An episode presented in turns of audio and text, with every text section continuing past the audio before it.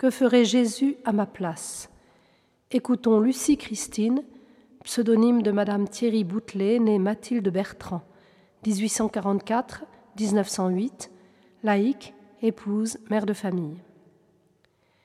Il y a un certain temps, comme je montrais d'un regard mes enfants à notre Seigneur, en lui demandant d'accroître leur foi, il me dit que je devais me souvenir que Dieu est beaucoup plus leur Père que je ne suis leur mère.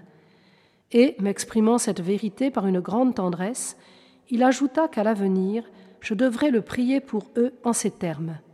Seigneur, je vous recommande nos enfants.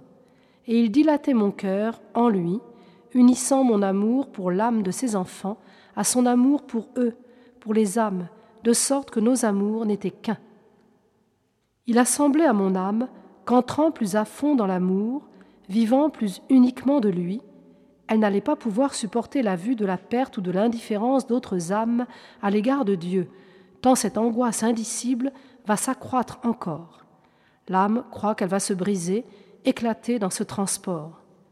Mais au même instant, Dieu l'appelle et lui apprend une chose c'est qu'en perdant de son esprit propre et en pénétrant dans l'esprit de Jésus, elle doit, par sa grâce, participer en quelque manière à la patience et à la longanimité qui n'appartiennent qu'à l'éternité de Dieu.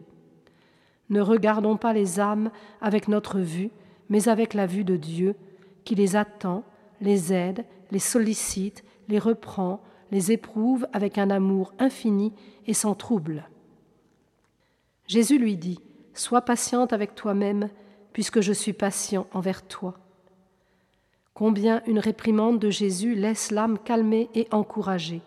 Seigneur, apprenez-moi comment je dois réprimander les autres quand je suis obligé de le faire. Arriver à répondre avec une douceur et une humilité qui étonnent, s'il est possible, et qui répare l'orgueil, principe de tout trouble. Oui, mon Dieu, je voudrais les étonner, non pour moi, mais pour vous, qu'on ne me voit plus, qu'on m'oublie, mais qu'on soit forcé de vous voir en moi, de vous reconnaître, ô mon Maître, de vous adorer et de vous obéir. Vous m'avez dit, ô Jésus, en me montrant cette âme qui m'afflige, Oublie-toi complètement, ma bien-aimée, et ne songe qu'à lui faire du bien. En même temps, vous me montriez cet amour incomparable par lequel vous êtes mort sur la croix pour le bien de ceux qui vous faisaient mourir.